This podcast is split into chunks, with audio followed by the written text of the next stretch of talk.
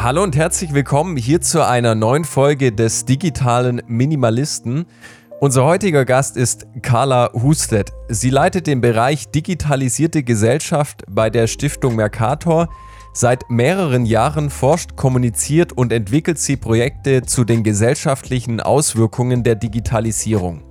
Sie half unter anderem bei der Entwicklung der Algo-Rules, neuen Regeln für die ethische Gestaltung algorithmischer Systeme und beriet die KI-Enquete-Kommission des Deutschen Bundestages zur Transparenz von algorithmischen Systemen. Laut dem Digitalmagazin Female One Zero zählt sie zu den Top 10 Women in Data in Deutschland. Sie hat einen Master in Public Administration von der London School of Economics mit einem Fokus auf Verhaltensökonomie und E-Governance und einen Master in Public Policy von der Hertie School of Governance. Carla, ich hoffe, ich bin dir gerecht geworden mit dieser Einführung. Herzlich willkommen. Schön, dass du in unserem Podcast bist. Ja, vielen Dank, dass ihr mich eingeladen habt und dass ich heute hier sein kann. Wir sind ja äh, ein Podcast zum Thema digitaler Minimalismus, also rund um den Umgang mit digitalen Endgeräten. Und bevor wir mal in so in das, in das Thema hineinstarten, würde uns interessieren, wie denn dein alltäglicher Gebrauch mit digitalen Endgeräten ist. Also sei es mit dem mhm. MacBook oder dem Laptop, äh, was auch Social immer. Social Media. Social Media, Smartphone, äh, Tablet. Bist du da mittendrin statt nur dabei oder gönnst du dir auch manchmal da so eine, so eine Pause? Ja, also natürlich spielen alle möglichen äh, digitale Hardware und Software in meinem Arbeitsalltag eine Riesenrolle. Also ich mhm. verbringe ähm, und wie wir alle in Corona-Zeiten noch viel mehr, viel zu viel Zeit vorm Computer. Mhm. Ähm, aber auch im Privaten nutze ich mein Handy. Ich bin ein Riesenfan von Navigations-Apps. Immer wenn ich gefragt werde, was ist meine Lieblingsanwendung, dann sage ich ja tatsächlich meine Navigations-App, weil mein Orientierungssinn grottig nicht vorhanden quasi ist. Okay, okay. Und es mir hilft, schneller von A nach B zu kommen. Aber ich nutze zum Beispiel auch Apps zum äh, Ausleihen von Fahrrädern oder ähm, Übersetzungssysteme bin ich ein Riesenfan von, weil sie meine Arbeit erleichtern. Mhm. Und und tatsächlich kommuniziere ich auch ähm, vor allem in sozialen Netzwerken über Twitter, wo mhm. sich einfach ein Großteil der ähm, Leute, der Wissenschaftlerinnen und Wissenschaftler der Zivilgesellschaft zu meinem Thema rumtreibt und wo man viel mitbekommt, was so diskutiert wird in der Szene. Ja, ja. Wenn man den Spieß mal rumdrehen, hat deine Arbeit und das Wissen, das du dir angeeignet hast, dein Verhalten verändert oder nutzt du digitale Medien, Endgeräte mit deinem Wissen über Algorithmen und Ethik, diese Schnittstelle, nutzt du da die ganz anders auf einmal? Das ist eine sehr gute Frage. Also zum Teil hat es definitiv mein, mein Nutzungsverhalten verändert und hat dazu geführt, dass ich andere Anwendungen nutze, nämlich solche, die zum Beispiel datensparsamer sind. Also ich habe versucht, zum Beispiel von WhatsApp wegzukommen und Signal zu nutzen, was mir immer noch nicht ganz gelungen ist, mhm. weil einfach viele Leute nach wie vor, mit denen ich im Kontakt bleiben will, über WhatsApp kommunizieren. Wir können mhm. gerne mal darüber reden, ähm, ja, warum das so schwierig ist, eben diesen Transfer zu machen und was man tun könnte, um es zu erleichtern. Mhm. Ich habe auch mein E-Mail-Postfach gewechselt, bin jetzt bei Posteo was auch eine datensparsame Variante ist, die auch noch mhm. nachhaltig ist. Man zahlt nur ganz wenig dafür.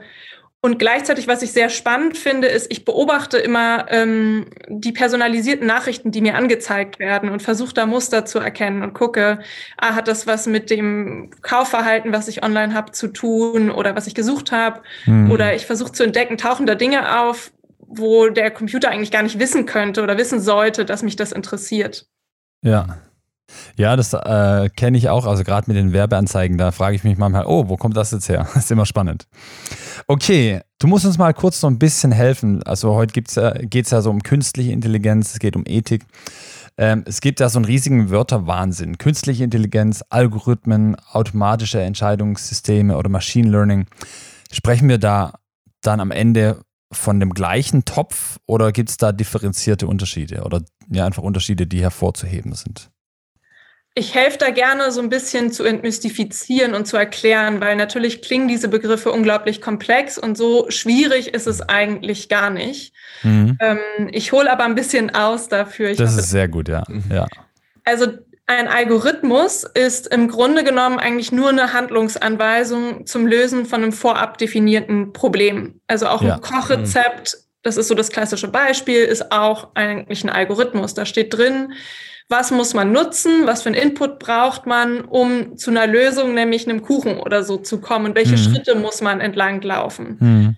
Und der erste Algorithmus, der wurde auch ähm, lange schon bevor es Computer gab, ein ganzes Jahrhundert davor, so Mitte des 19. Jahrhunderts, entwickelt ähm, durch eine Frau, durch Ada Lovelace. Das war eine britische Mathematikerin, die einfach ihrer Zeit sehr voraus war und mhm. eben ja das erste Computerprogramm im Endeffekt entwickelt hat, lange bevor es Computer gab. Hm, spannend.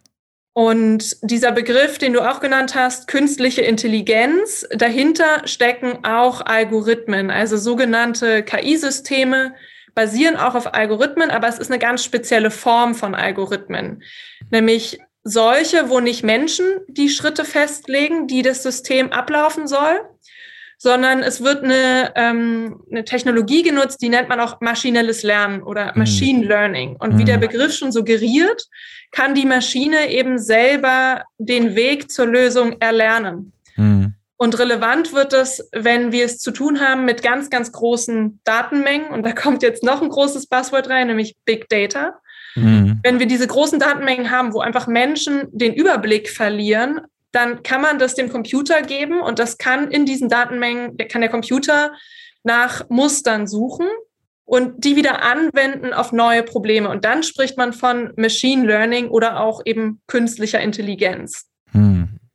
Aber die Basis oder das Fundament, wenn ich es richtig verstanden habe, ist erstmal der Algorithmus. Und dann kann ich darauf aufbauen, eine KI, die eben dann nach bestimmten Vorgaben arbeitet, aber zugrunde liegt immer der Algorithmus.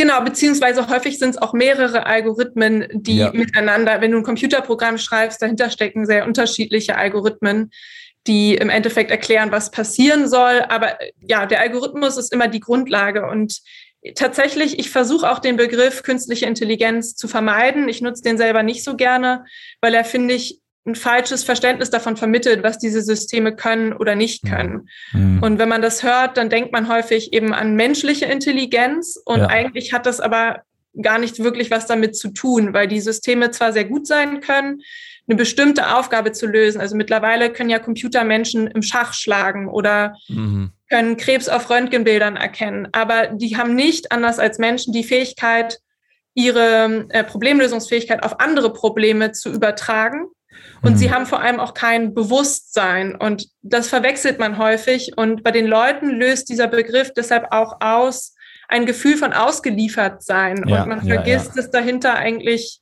immer Menschen stecken und dass es eben kein Terminator Computersystem ja, ist. Man, man, denkt, man denkt also erstmal so an die Matrix. Genau. Und an die äh, Verselbstständigung der, der, der KI dann. Genau. Mhm. Du hattest gerade gesprochen von Big Data, dass das ein anderer großer Baustein ist. Und da wäre es mal interessant, hast du vielleicht ein Beispiel, wo wir als Menschen nicht in der Lage wären, so viele, so eine große Datenmenge zu durchforsten, wo, wo das dann durch Algorithmen oder eine KI, die darauf aufgebaut wird, dann einfach deutlich einfacher wird? Gibt es wahrscheinlich viele, oder? Ja, gibt es unglaublich viele, kommt sehr mhm. drauf an. Also mittlerweile werden solche Systeme ja auch wirklich in allen Gesellschaftsbereichen eingesetzt. In der Wirtschaft noch viel weiter, ähm, wo man das zum Beispiel nutzen kann, um ja bestimmte zum Beispiel Nachfragen zu kalkulieren und dann eben ähm, in Betrieben das Angebot daran anzupassen. Also algorithmische Systeme und gerade auch eben auch sogenannte künstliche Intelligenz, KI, wird viel genutzt, um Prognosen zu machen, also um mhm sich anzuschauen, wie war in der Vergangenheit die Nachfrage, was für Faktoren haben die beeinflusst und was bedeutet das dann wiederum für, für die Zukunft. Mhm. Ähm, wo wir aber in, gerade in gesellschaftlichen Bereichen große Fortschritte gesehen haben in den letzten Jahren, wo KI viel eingesetzt wird, ist so im Bereich ähm, Spracherken Sprachsysteme, Bilderkennung. Ja. Und das ist ja auch was, was wir alle aus unserem Alltag mittlerweile kennen. Also in jedem Smart modernen Smartphone ist mittlerweile ein Bilderkennungssystem drin, mhm. was Gesichter erkennt. Das braucht man für die Instagram-Filter, was ähm, teilweise einem hilft, in den, den Fotos die zu sortieren nach Themen, nach äh, Personen, aber auch hinter diesen ganzen Sprachassistenzsystemen. Steckt eben künstliche Intelligenz und Machine Learning. Und das sind gerade die Bereiche, wo die Forschung auch die größten Fortschritte gemacht hat in den letzten Jahren. Hm, spannend, ja. Mhm. ja. Algorithmen sind, wenn man sie so einfach mal nimmt, neutral in ihrer Anwendung oder in ihrem Wesen. Und du arbeitest jetzt in der Schnittstelle von Algorithmen und Ethik. Warum sollte uns diese Schnittstelle, warum sollten wir uns über die überhaupt kümmern, um diese Schnittstelle? Geht nicht sowieso alles seinen Gang? Also die Technologien entwickeln sich einfach weiter, sie werden benutzt. Warum gibt es gerade diese Schnittstelle, wo du jetzt tätig bist? Vielleicht auch, wenn du nochmal den Begriff, auch wenn er so einfach erscheint, äh, Ethik aufschlüsselst. Ja, ich, ich bin gar nicht der größte Fan von dem Begriff, weil er, glaube ich, auch ähm, manchmal verschleiert, dass es hier auch um ganz harten Grundrechtsschutz geht und dass mhm, auch mhm, Digitalisierung mhm. ganz ähm, ja reale Effekte auch jetzt schon hat auf demokratische Strukturen und Fragen von Chancengerechtigkeit und Zugang. Und darum geht es im Endeffekt bei meiner Arbeit, sicherzustellen, dass die Werte, auf die wir uns als Gesellschaft geeinigt haben, Chancengerechtigkeit, Teilhabe, sozialer Zusammenhalt, Nachhaltigkeit, dass die eben mit Hilfe von Digitalisierung gestärkt werden und nicht gefährdet. Darum mhm. geht's. Mhm. Und du hast gesagt, Algorithmen sind neutral. Das stimmt nämlich tatsächlich so nicht ganz. Man denkt das häufig bei Technologie. Ja. Ähm, sie sind nicht gut per se und auch nicht per se schlecht, aber sie sind trotzdem nicht neutral und das hat was damit zu tun, dass sie ähm, bewusst genutzt werden können mit ihren auch positiven Eigenschaften wie Effizienz, der Möglichkeit in die Zukunft zu schauen, hm. ähm, Konsistenz, um Menschen zu manipulieren, zu missbrauchen, also für negative Dinge. Aber dass sie auch ganz häufig ähm, Diskriminierung zum Beispiel in sich tragen, ohne dass Menschen sich dessen bewusst sind. Also sie werden eingesetzt für eigentlich was Positives oder was Neutrales. Sie sollen helfen, ähm, zum Beispiel Bewerbungen zu filtern oder mhm. auch tatsächlich jetzt die Dinge, die bei uns in den Handys drin sind, das macht ja auch häufig unser Leben leichter. Aber wir mhm. haben mittlerweile, und ich kann gerne ein Beispiel gleich nennen, gesehen, ja. dass eben diese Systeme auch Diskriminierung reproduzieren können, weil sie eben lernen aus der Vergangenheit. Also gerade Machine Learning Systeme, also künstliche Intelligenz, kann eben bestehende Diskriminierung in den Daten erkennen und reproduzieren. Hm, okay, ja, ja, ja. Und da fehlt dann der ganze äh, empathische Aspekt äh, in dem Ganzen. Also der, der menschliche Aspekt in dem das, Ganzen. Das heißt auch, wie sich der Mensch weiterentwickelt hat, weil wenn ich auf die Vergangenheit schaue, da war ja per se nicht alles gut. Und wenn ich dann einfach die Daten nehme aus der Vergangenheit, und die wieder mit den heutigen Wertevorstellungen verknüpft, dann geht es schon gar nicht mehr, weil da einfach so große Diskrepanzen sind. Ja, es ist ja auch heute noch nicht alles gut. Also wir dürfen auch ja. nicht vergessen, ich habe lange zu ähm, tatsächlich menschlichen Entscheidungen gearbeitet und es gibt ja diverse Studien, die zeigen, wir sind auch, wir denken immer, wir wären so rational, aber eigentlich sind wir beeinflusst durch das Wetter, durch wie gut wir geschlafen haben. Mhm. Es gibt Studien, die zeigen, Richterinnen und Richter treffen vor der Mittagspause härtere Entscheidungen als nach der Mittagspause. Okay, also auch ja, Expertinnen sind davon nicht gefeit. Und eigentlich können Algorithmen uns helfen, eben auch konsistenter zu sein. Mhm. Aber, ähm, und ich bringe jetzt ein praktisches Beispiel rein, das macht es ein bisschen greifbarer. Sie ja, sie reproduzieren eben auch menschliche Diskriminierung. Und ein schönes Beispiel, was das sehr deutlich macht, stammt von Amazon, dem ähm, Unternehmen, was wir alle kennen, wo man halt bestellen kann, ja. die versucht haben, einen Teil ihres Rekrutierungsprozesses zu automatisieren. Und sie haben dem System Informationen gegeben über ihre aktuellen äh, Mitarbeiterinnen und Mitarbeiter und haben gesagt, schau dir das an und äh, nutze sozusagen das Wissen, um zukünftig passende Bewerberinnen und Bewerber zu filtern. Hm. Und das System hat dann angefangen, systematisch Bewerbungen von Frauen auszusortieren. Und der Grund dafür ist, dass wenn man sich die aktuelle Belegschaft bei Amazon wie bei vielen anderen Tech-Konzernen auch anguckt, das sind nun mal vor allem Männer. Und das mhm. hat was zu tun mit eben auch Sexismus in der Tech-Szene, ähm, die sozusagen Menschen verursacht haben, aber der Algorithmus, der kann eben nicht differenzieren, dass das ein diskriminierendes Problem ist, sondern der reproduziert es einfach. Ja. Und was wir häufig sehen, ist, dass sozusagen, weil Menschen glauben, Technologie wäre neutral, dass diese Probleme nicht auffallen und dass menschliche Verantwortung sogar dahinter versteckt wird. Hm. Hast du vielleicht noch ein anderes Beispiel, wo wir einfach sehen, dass, dass die Arbeit extrem wichtig ist, die du, die du machst? Wenn wir vielleicht ja, gerade nochmal auf den Bewerbungsprozess kommen, benutzt ihr vielleicht auch schon, je nachdem wie fortschrittlich ihr seid, irgendwelche Algorithmen, um Bewerber, um, um dann eine Vorauswahl zu treffen? Also bei der Stiftung Mercator nicht. Okay. Ähm, ich bin auch der Meinung, dass Bewerbungsprozesse dass tatsächlich sich dafür Algorithmen gar nicht so gut eignen, außer man hat wirklich einen sehr, sehr klar definierte sozusagen ja Sache, nach der man sucht. Also es eignen sich Dinge für Automatisierung, wo du genau weißt, anhand dieser und dieser Kriterien muss ich filtern. Also zum Beispiel, mhm. bitte sortiere alle Bewerbungen aus von Personen, die einen Notendurchschnitt haben unter, weiß ich nicht, 3,0. Mhm. Und da merkt man aber schon, dass es gar nicht so einfach ist, weil wenn ich mir jetzt Bewerbungen angucke und da hat eine Person kein so gutes Abi gemacht, aber hat vielleicht danach total den spannenden Weg gemacht und ja. interessante Praxiserfahrungen, dann bewerte ich ja diese einzelne Information schon ganz anders.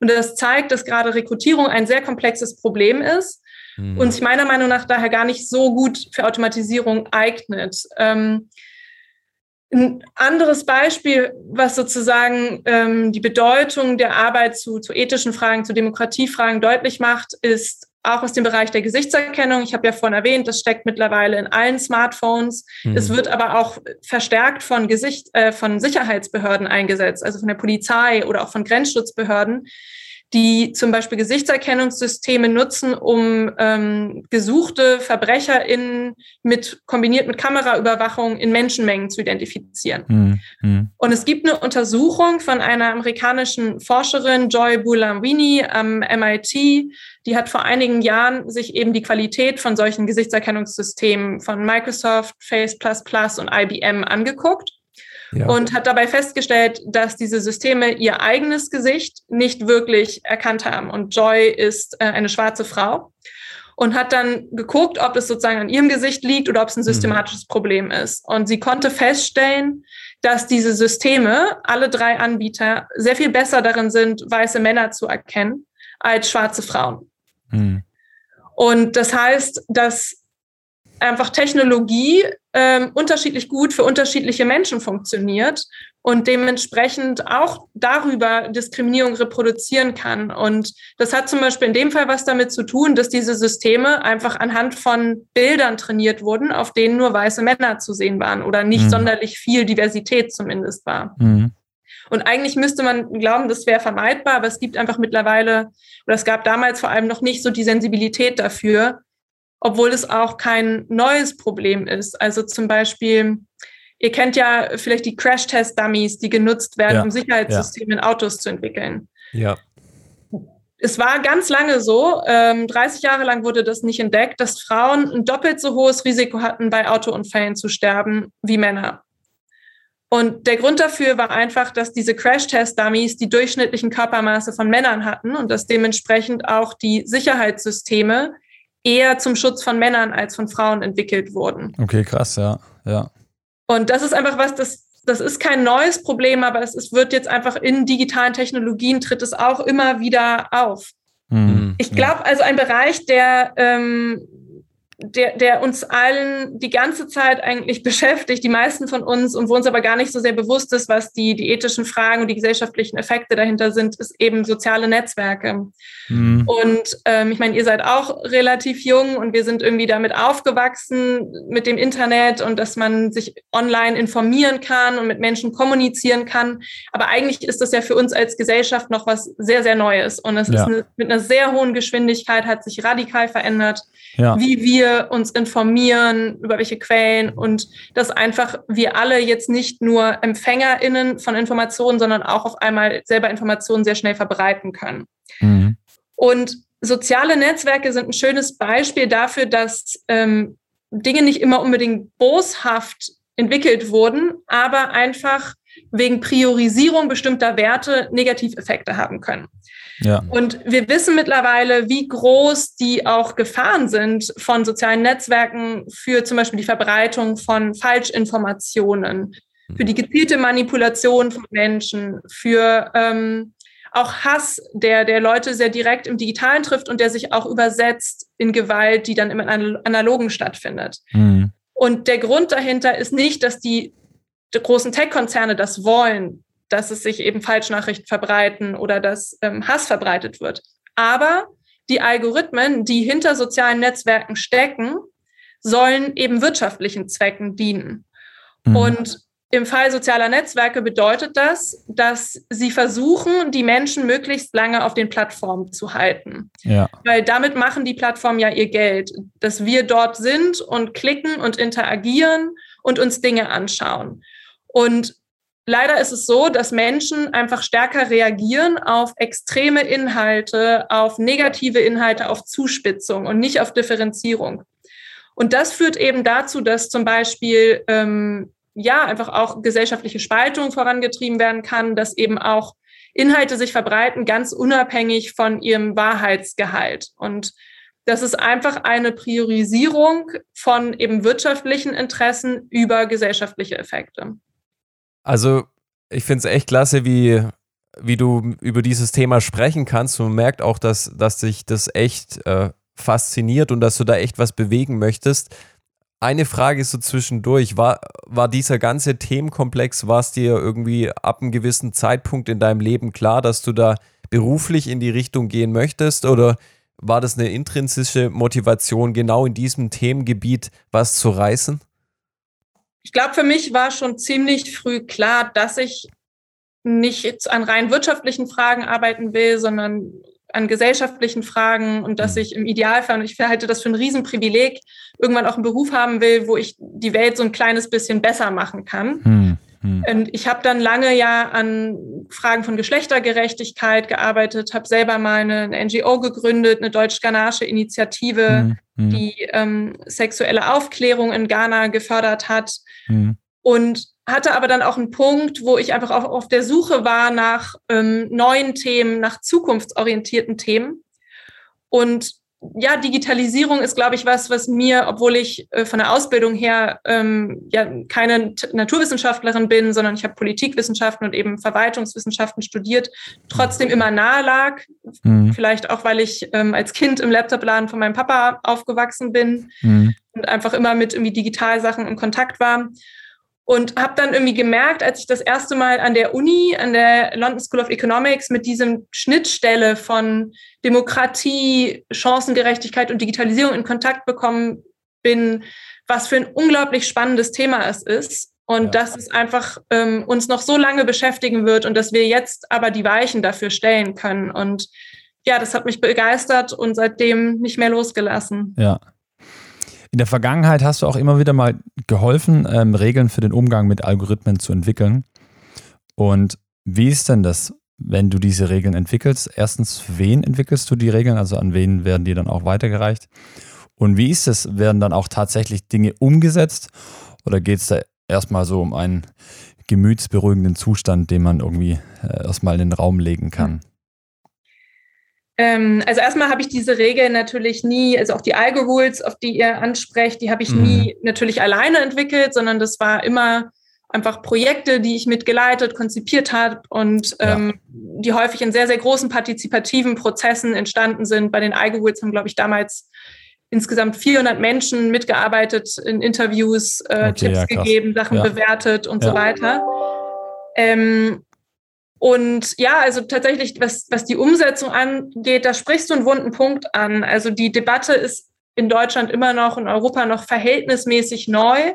2019 haben wir diese Algo-Rules, die Regeln für die ethische Gestaltung algorithmischer Systeme, noch in meinem letzten Job bei der Bertelsmann Stiftung veröffentlicht. Und damals gab es noch nicht so viele solcher Richtlinien in Deutschland. Mittlerweile gibt es ein Inventory, was diese Richtlinien mappt. Und da stehen 180, glaube ich, weltweit drin und über 20, ich hatte heute mal reingeguckt, deutschsprachige Regeln.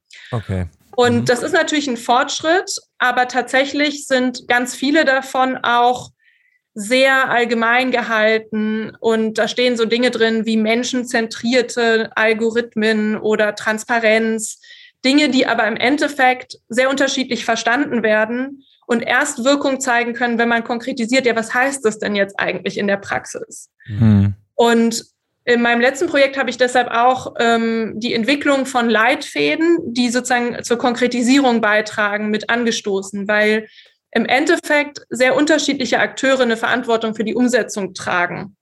Also die adressieren sowohl die technische Ebene, also Informatikerinnen und Informatiker, aber eben auch ähm, die Organisationen, die die Systeme am Ende einsetzen. Und das wird sehr schön deutlich zum, am Beispiel von der Forderung nach Transparenz.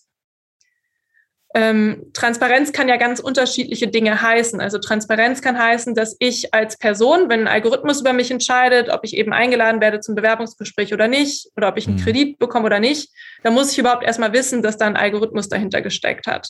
Mhm. Und das ist natürlich was, das muss am Endeffekt die Firma, die die Kredite vergibt, hat die Verantwortung, mich darüber zu informieren.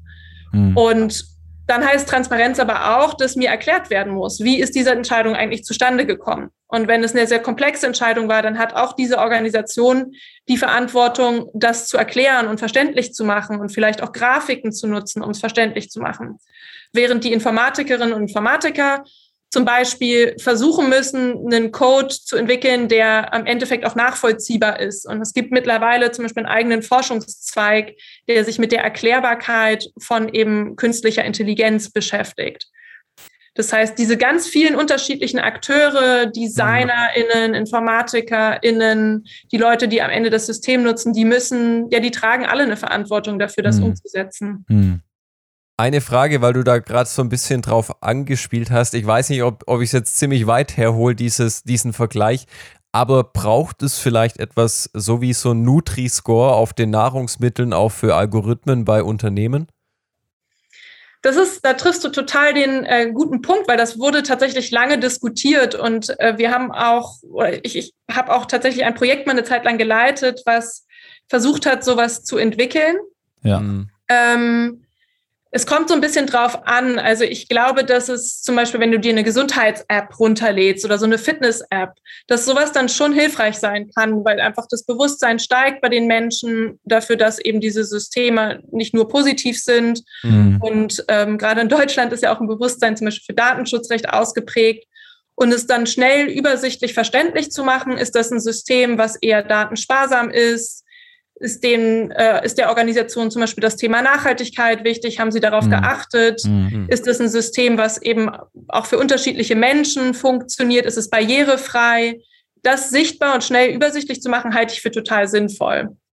Mhm. Und gleichzeitig gibt es aber bestimmte Dinge wie dieses Thema Diskriminierung, was auch sehr, sehr komplex ist und wo man auch aufpassen muss, die Verantwortung, das zu bewerten, nicht auf den einzelnen Nutzerinnen oder Nutzer abzuschieben, sondern wo wir wenn Algorithmen über Bildungszugang entscheiden oder über Zugang zu Gesundheit, einfach Aufsichtsmechanismen brauchen und Regulierung brauchen, die sicherstellen muss, dass diese Systeme eben nicht gegen ja, bestehende Rechte verstoßen. Mhm. Das heißt, die, die Richtlinien, die du bisher immer, wo du mitgeholfen hast, die zu verabschieden, das waren bisher immer mehr so Selbstverpflichtungen und das, was du jetzt gerade angesprochen hast, da sagst du, da muss es auch einfach regulatorische Maßnahmen von Seiten einer Regierung geben. Genau, ich glaube, am Ende muss das Hand in Hand gehen. Also wir brauchen äh, ein gestärktes Bewusstsein bei eben den auch technischen Akteuren, die an sowas arbeiten. Und da können auch unternehmerische Selbstverpflichtungen helfen, wenn sie wirklich mhm. auch an die Mitarbeiterinnen und Mitarbeiter herangetragen werden und vor allem, wenn sie konkret sind. Also wenn da einfach nur so Buzzwords drinstehen wie menschenzentrierte Digitalisierung, dann hilft es nicht so viel. Aber wenn da konkrete Maßnahmen drinstehen, zum Beispiel ähm, wird viel diskutiert, dass, dass auch Tech-Unternehmen ähm, in bestimmten Bereichen nicht mehr mit Staaten zusammenarbeiten. Also es gab zum Beispiel einige internationale Tech-Unternehmen, die gesagt haben, wir stellen keine Gesichtserkennungssysteme mehr her für Sicherheitsbehörden, okay. weil wir einfach verstanden haben, dass die Risiken dieser Technologie zu groß sind. Und das ist natürlich eine Chance. Aber ich glaube, und das ist auch gut, dass es, dass da jetzt auf europäischer Ebene dran gearbeitet wird, dass wir für bestimmte Bereiche eben auch eine Regulierung brauchen. Und da geht es nicht um alle Algorithmen. Also ein Algorithmus, der in der Industrie genutzt wird, um Schrauben zu sortieren, da müssen wir nicht auf Fairness gucken. Aber wenn er eben entscheidet, wer kann auf die Uni gehen und wer nicht, da ist es eben wichtig, dass wir Aufsichtsstrukturen haben. Hm, hm. Ich glaube, äh, spannend an dem Thema oder herausfordernd an dem Thema ist, dass sich die, die Tech-Branche so schnell weiterentwickelt und die Pol Politik doch manchmal auch eher ein langsames äh, Gefüge ist. Äh, dass ja, also der ganze demokratische Prozess genau, ist ja, ja eher. braucht so seine Zeit. Das, was ihn eigentlich so großartig macht, ist auf der anderen Seite auch teilweise der Tod, sage ich mal, in gewissen Entscheidungen, dass er einfach nicht mehr mitkommt mit der Schnelligkeit von so einer Tech-Branche, ja. Ein Themenkomplex, auf den ich gerne noch eingehen würde, Carla, der, der ist ein bisschen größer. Aber wir Menschen haben ja alle eine subjektive Wahrnehmung, wie die Welt funktioniert. Also jeder Mensch hat so ein bisschen sein eigenes Weltbild. Und wir haben schon drüber gesprochen, Algorithmen, äh, sie sind nicht unbedingt neutral, sie, sie können positiv oder negativ, negative Auswirkungen haben. Und da wäre meine Frage, auch gerade wenn man jetzt zum Beispiel nach äh, China schaut, wo ein, eine Regierung doch durchaus mit Algorithmen vorgibt, wie sich ein Mensch zu verhalten hat in diesem Gefüge äh, und in diesem Land, da wird ja doch dann schon ganz deutlich festgelegt, dieses Verhalten ist richtig, dieses ist falsch. Und braucht man hier so eine Art objektive, äh, sage ich ja, einen objektiven Maßstab oder ein Weltbild, wo sich alle Menschen darauf einigen und sagen, das äh, können wir alle akzeptieren und danach handeln wir. Klar wird es immer wieder, sage ich mal, Agenten geben, die das Spiel missbrauchen, aber ich spiele vielleicht auch so ein bisschen an, einfach wenn man jetzt mal so eine Werte oder ein moralisches System nimmt nach dem Motto, liebe deinen Nächsten wie dich selbst. Brauchen wir sowas auch, wenn es zum Thema Algorithmen kommt? Ich glaube, dass wir gar keine neuen Werte brauchen, sondern dass wir einfach sicherstellen müssen, dass bestehende Werte auch geschützt werden können, mhm, wenn sich ja. Prozesse digitalisieren. Und dass wir verstehen müssen, dass natürlich mit digitalen Mitteln auch neue Gefahren entstehen. Und ähm, das, was du beschrieben hast, was gerade in China passiert, also die Nutzung von zum Beispiel sogenannten Social Scoring-Systemen, mhm. bei denen ähm, ja die Idee dahinter ist, dass man die Menschen bewertet, dass man ihnen Punkte gibt, je nachdem, wie sie sich verhalten und dann zum Beispiel Zugang zu bestimmten Leistungen entzieht, wenn sie sich nicht korrekt verhalten haben, in ja. der Vorstellung des chinesischen Staates korrekt. Mhm. Das ist ja auch etwas, wo wir hier in Europa sagen würden, dass das ist unethisch, weil das eben menschliche Freiheit einschränkt, weil es auch Demokratie natürlich gefährdet. Mhm. Und gleichzeitig wird es auch einige Chinesinnen und Chinesen geben, die vielleicht sagen, ähm, am Endeffekt hilft es uns zu einer geordneten Gesellschaft und das kann, ähm, das ist auch ethisch. Und mhm. Digitalisierung zwingt uns, weil es eben ein globales Phänomen ist und weil wir auf einmal ähm, auch internationale Tech-Konzerne haben, chinesische, amerikanische Tech-Konzerne, die in Europa agieren, zwingt mhm. uns viel stärker noch über Normen, die unser Zusammenleben leiten sollen, auch international in den Dialog zu treten. Und wir fördern zum Beispiel bei der Stiftung Mercator gerade auch ein Projekt beim Alexander von Humboldt Institute, ähm, die eben auch ja Dialoge, internationale Dialoge. Ich war letzte Woche erst bei einem Research-Sprint mit afrikanischen Forscherinnen und Forschern mhm. fördern, wo es genau um die Diskussion geht, welche Normen, welche Werte sollen eigentlich auch den digitalen Wandel leiten und ähm, wir haben uns geeinigt, international auch auf bestimmte Menschenrechte zum Beispiel, die natürlich auch weiterhin gelten sollten. Und gleichzeitig müssen wir, wir auch über Wertekonflikte, wie zum Beispiel den Konflikt zwischen Sicherheit und Freiheit, persönlicher Freiheit neu diskutieren. Und ja, da braucht es äh, transparente Dialoge auf internationaler Ebene und zwischen unterschiedlichen Akteuren, die eben Verständnis haben von der Technologie, aber eben auch von sozialen, politischen Fragen. Mhm.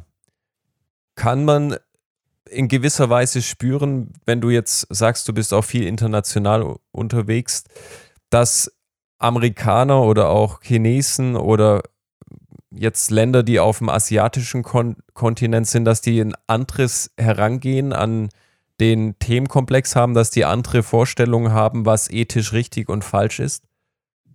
Ja, sicherlich. Also ich bin äh, keine, keine Expertin für China und auch keine Expertin für die USA, aber dass dort ein anderes Verständnis herrscht. Ähm, alleine schon zum Beispiel, wenn man die USA und Europa vergleicht, was den Bedeutung von Meinungsfreiheit angeht. Das mhm. ist sehr offensichtlich. Also wo einfach in den USA Meinungsfreiheit als, als Wert ähm, über alles gestellt wird. Und das hat natürlich auch einen Einfluss darauf, wie zum Beispiel mit der Moderation von Inhalten auf sozialen Plattformen umgegangen wird. Ja, Während ja. wir in Deutschland einfach für uns aufgrund unserer historischen Erfahrung ganz klar gesagt haben, bestimmte Dinge darf man nicht sagen, wie zum Beispiel den Holocaust darf man nicht leugnen. Und mhm.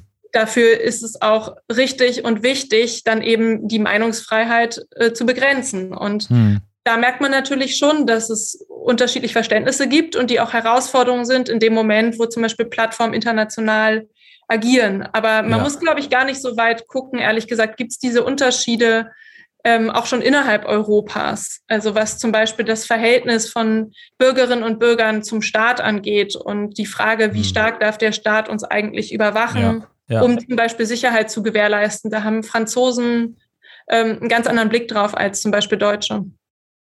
Okay, man hört äh, so allerlei dystopische Nachrichten, also auch eher negative Nachrichten ähm, über algorithmische Systeme.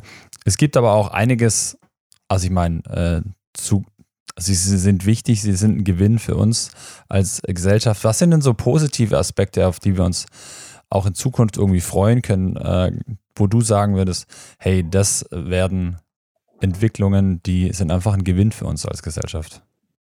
Mm, also zum einen würde ich vielleicht an der Stelle nochmal sagen, dass auch jetzt viele Systeme, die ich benannt habe, wie zum Beispiel soziale Netzwerke, ja nicht nur negativ sind, mhm. sondern auch total die positiven Effekte haben können und zum Beispiel Menschen über Ländergrenzen zusammenbringen. Und ja.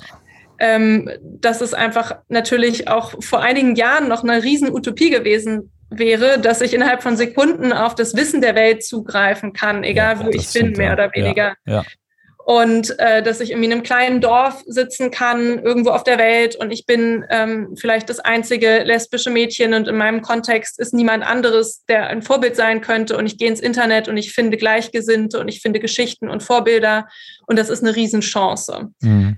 Ähm, und gleichzeitig ist es so, dass wir, ähm, dass ich sehr große Hoffnung habe auf die Entwicklung von Digitalisierung, von Algorithmen im Bereich der Medizin. Mhm. Das haben wir jetzt auch in der Corona-Pandemie gesehen, dass das, ähm, diese Systeme uns helfen können beim Umgang mit der Pandemie, aber auch zum Beispiel bei der Entwicklung von Impfstoffen. Im Bereich seltene Krankheiten sehen wir große Fortschritte aufgrund von, von algorithmischen Systemen in der Diagnose, zum Beispiel von Krebs. Mhm. Ähm, und ja, das ist natürlich was ganz, ganz Tolles. Das sind richtig viele Sachen, ja. ja. Genau, und gleichzeitig ähm, ja, ein anderes ganz großes globales Thema für uns ist natürlich der Klimawandel. Mhm. Und ähm, ich, ich will nicht aufspringen auf den Innovation wird uns retten wagen, weil ich glaube, Innovation alleine wird uns nicht retten, aber sie wird natürlich eine wichtige Rolle spielen. Und algorithmische Systeme können uns ähm, helfen, zum Beispiel auch Naturkatastrophen, und sie werden kommen, wie wir gerade ja spüren, vorherzusagen. Sie können uns ähm, warnen dass mhm. sie passieren, Menschen informieren. Sie können aber auch helfen, präventiv helfen, zum Beispiel in der Landwirtschaft nachhaltiger mit Ressourcen umzugehen, indem ähm, zum Beispiel Drohnen fliegen über Felder und Analysen machen, welche ähm, Pflanzen brauchen eigentlich äh, Pestizide oder wo wird Wasser gebraucht und so weiter und so fort. Ja, ja, ja. Also auch da liegen unglaubliche Chancen.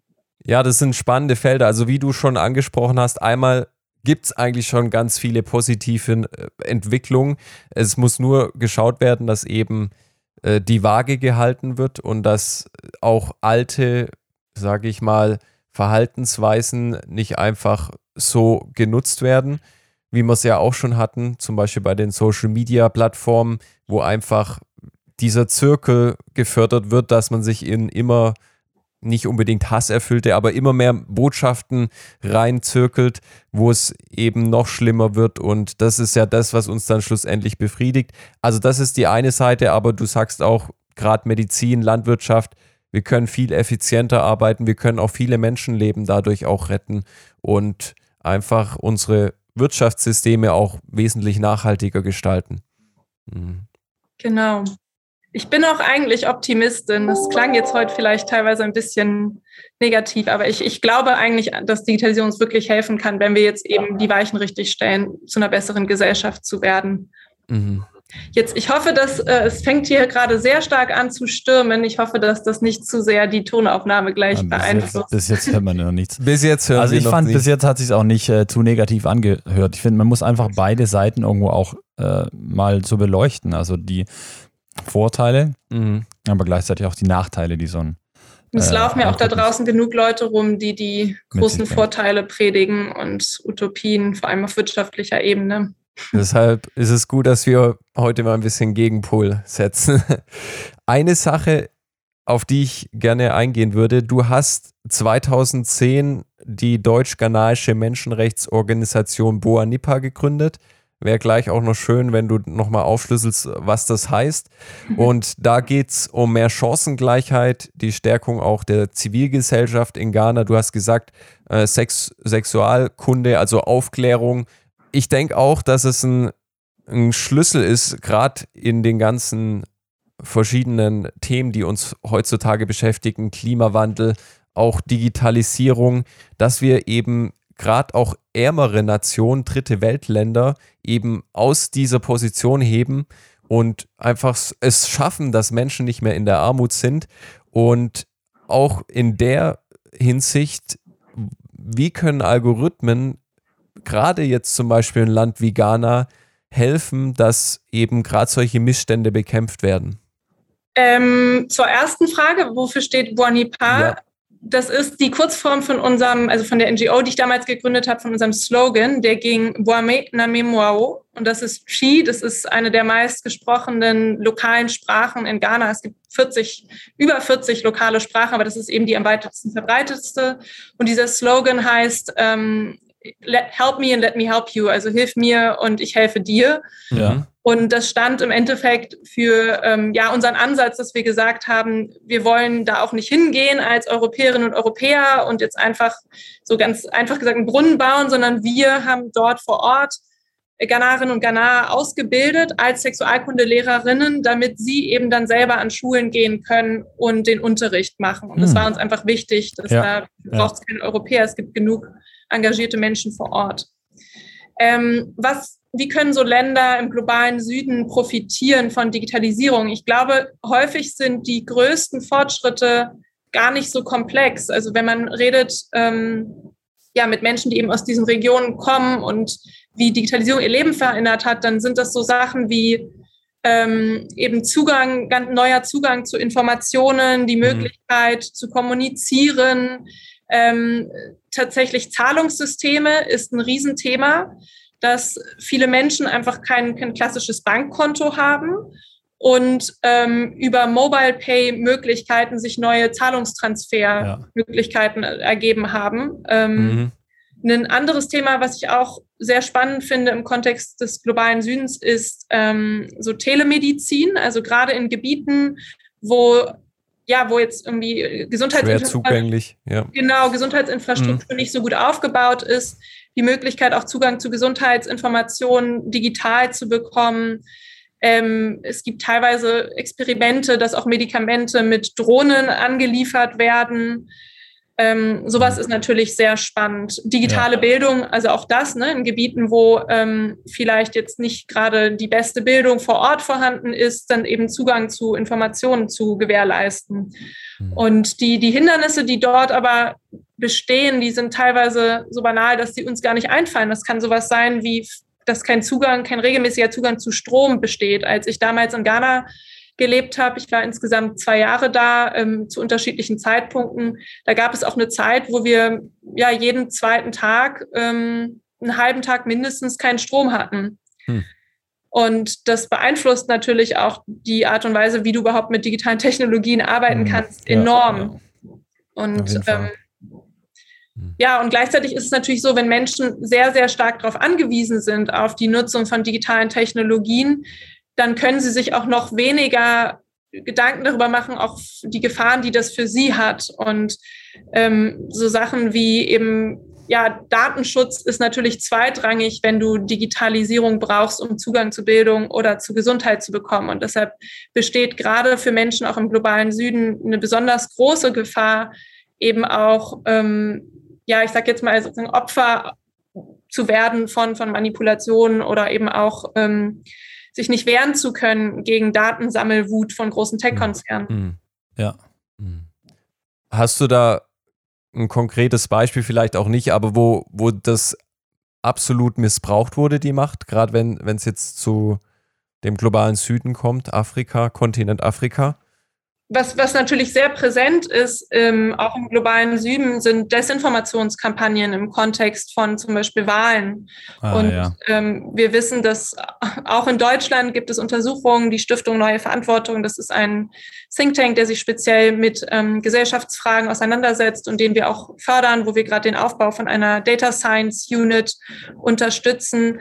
Die haben sich zum Beispiel angeguckt, was sind eigentlich in Deutschland die Kompetenzen zur Identifikation von Falschnachrichten, wie gut sind die Leute darin, Quellen zu checken. Und das mhm. war war echt ein ähm, extrem negatives Ergebnis, äh, dass eben sehr, sehr viele Leute ja das noch nicht gelernt haben, seriöse Quellen zu identifizieren. Und da ist die Situation in den meisten Ländern im globalen Süden noch mal viel, viel schlimmer. Und ähm, dieses mhm. Thema Kompetenzaufbau, ja, was eben Umgang mit Informationen im Digitalen angeht, das ist dort mindestens genauso wichtig wie hier. Ja, ja.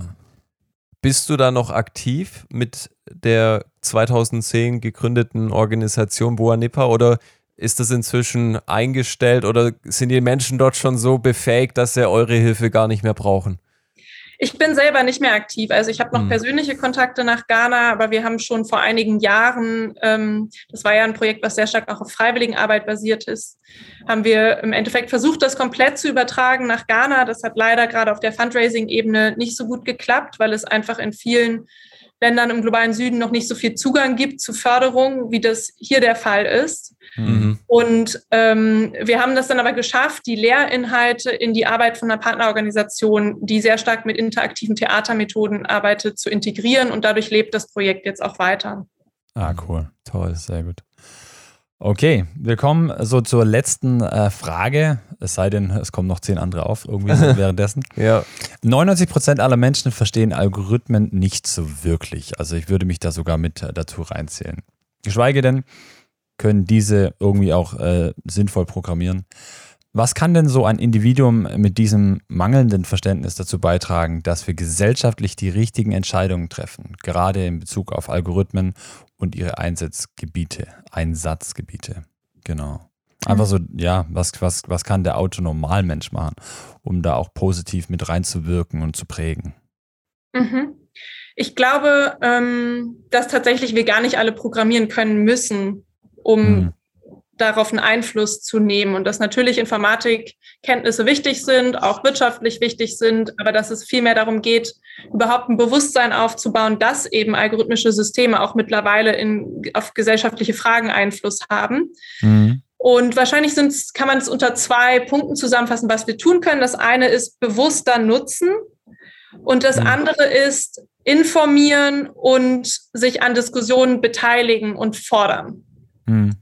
Und zu bewusster Nutzen zählt eben auch, sich zu informieren über eben Datenschutzfragen, zu gucken, gibt es datensparsame Alternativen, wie zum Beispiel Signal oder mhm. ähm, Telegram und ja, dann eben auch mit vielleicht Freundinnen und Freunden, mit Familie darüber zu reden, warum es nicht gut ist, bestimmte Anwendungen zu nutzen, weil sie eben besonders viele Daten sammeln. Ähm, bewusst konsumieren, bewusst nutzen bedeutet aber eben auch, wie bewege ich mich selber in zum Beispiel sozialen Netzwerken, sich einfach ganz klar dazu zu verpflichten, bevor man Informationen teilt, zu überprüfen, ist das eine verlässliche Quelle und ja. es erst dann ja. weiterzuleiten, erst dann auf den Teilen-Button zu klicken. Auch das gehört dazu. Sich bewusst zu machen, dass man natürlich, und das ist, gilt für alle von uns, anders kommuniziert, wenn man der Person nicht gegenüber sitzt. Und sich auch immer zu fragen, würde ich jetzt das so direkt, so verletzend auch sagen, wenn die Person mir gegenüber sitzt? Und mhm. sich sozusagen auch die Veränderung des eigenen Verhaltens im, im Netz bewusst zu machen, sich auch Räume zu schaffen, um mal Digital Detox zu machen, also auch das Digitale ja. nicht zu nutzen. Ich versuche das auch immer wieder, es klappt nicht immer.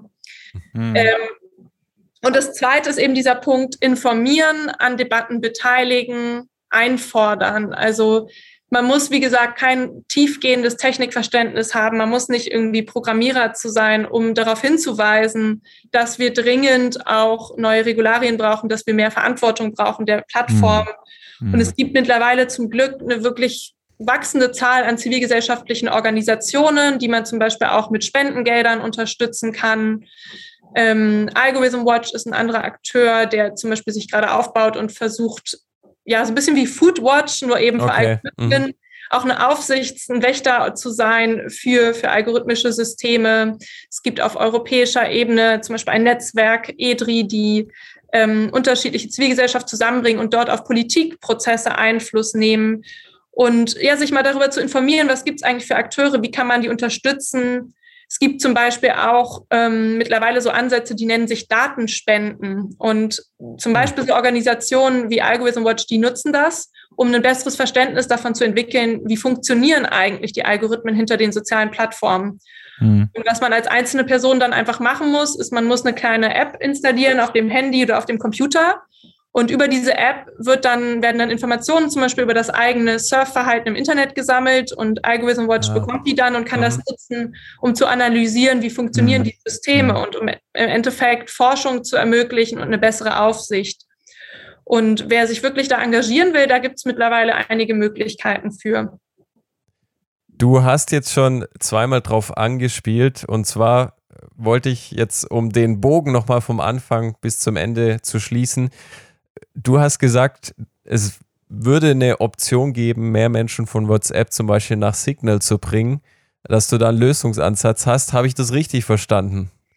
Ich habe natürlich nicht den einen Lösungsansatz, ja. den gibt es auch nicht. Es muss am Ende zum einen diese jetzt gerade erwähnte Sensibilisierung stattfinden. Mhm. Und zum anderen gibt es einen äh, komplex, komplex klingenden Lösungsansatz, der gar nicht so kompliziert ist, nämlich Interoperabilität. Okay. Und das ist was, was auch gerade ähm, auf europäischer Ebene in einem Gesetzesakt, den Digital Service Act und den Digital Market Act diskutiert wird, wie man das fördern kann. Im Endeffekt geht es darum, ähm, dass ich auch, wenn ich Signal nutze oder Telegram oder so, mit Menschen kommunizieren kann, die auf WhatsApp sind. Mhm. So dass ich nicht gezwungen bin, weiter WhatsApp zu nutzen, weil da viele Leute sind.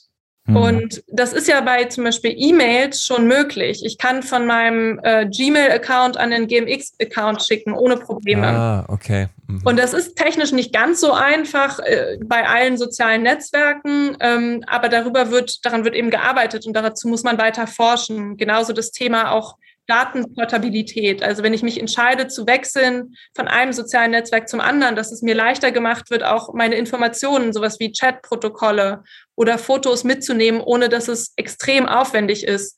Mhm. Weil das sind ja die Gründe, warum die Leute nicht wechseln. Und man muss es den Menschen einfach machen, ein anderes System zu wählen. Und dafür ja. braucht es auch Regulierung. Das ist nicht in so einem, wie nennt sich das, Stockholm-Syndrom, wo man so eine Beziehung zu seinem Täter aufbaut und äh, gezwungen wird, doch irgendwie da zu bleiben. Das ja. finde ich eine schöne Metapher. So habe ich, äh, habe ich noch nicht gehört in dem Zusammenhang. Ja, genau, von daher. Carla, an dieser Stelle ein herzliches Dankeschön an dich. Du hast uns wirklich einen äh, Blick, also mir zumindest einen ja, ganz neuen, tiefreichen, ja. einen tieferen Blick in diese Thematik gegeben und auch tolle Beispiele, die uns das Ganze sehr anschaulich machen. Zum Schluss dürfen wir noch einmal natürlich dir das Wort geben und du darfst gerne uns und unseren Zuhörern sagen, wo man denn noch mehr über dieses Thema erfahren kann. Ja, also über zum Beispiel die Arbeit von der Stiftung Mercator und von mhm. meinem Team Digitalisierte Gesellschaft kann man ähm, erfahren, entweder auf Twitter, wo man der Stiftung Mercator folgen kann oder wo mhm. man auch äh, mir, ich bin da auch relativ aktiv, wie vorhin erwähnt, folgen kann. Also einfach mal nach Carla Hustet und nach Stiftung Mercator auf Twitter suchen. Mhm. Aber wir haben auch ähm, von der Stiftung ein Magazin, ein, die Online-Magazin, das heißt Aufruhr. Mhm. Also äh, Ruhr wie das Ruhrgebiet oder wie die Aufruhr. Und da führen wir auch immer wieder Interviews und veröffentlichen Artikel mit Projekten, die wir fördern, zu all den heute angesprochenen Themen. Also da kriegt man immer wieder neue Einblicke und auch ähm, ja, in die Praxis. Was wird eigentlich gemacht? Woran wird schon gearbeitet? Und das findet man auch einfach auf eurer Website bei Mercator. Genau, wenn man auf unsere Website mhm. geht oder wenn man auch einfach mal ähm, in einer Suchmaschine, es muss ja nicht Google sein, es kann auch eine datensparsame, nachhaltige Variante mhm. sein. Wenn man da eingibt, Aufruhrmagazin Mercator, dann findet man das auch. Okay, cool. alles klar. Dann bleibt uns eigentlich nichts anderes übrig, als zu sagen, wenn euch diese Folge gefallen hat, dann lasst gerne ein eine positive Bewertung da. Ihr dürft den Podcast auch gerne mit Bekannten und Freunden teilen. Und wenn ihr Feedback geben wollt, dürft ihr das gerne tun an die E-Mail-Adresse podcast.derdigitale-minimalist.de. Genau, vielen, vielen Dank an der Stelle. Ja. An alle Zuhörer auch. Mhm. Gerne auch weiterempfehlen, gerade wenn äh, ja, Freunde, Bekannte auch dieses Thema besonders interessieren können gerade so die Schnittstelle äh, ähm, Insta, äh, nee, nicht Instagram, sondern WhatsApp und Signal, das ist, glaube ich, was, was viele betrifft. Ja. Da kann man einen guten Aufhänger finden. Mhm. Cool. Dann, Carla, wir wünschen dir alles Gute für die Zukunft und vielleicht bis bald mal wieder. Dankeschön, dass ihr dem Thema so viel Platz gegeben habt. Ja, sehr gerne. Ciao. Ciao.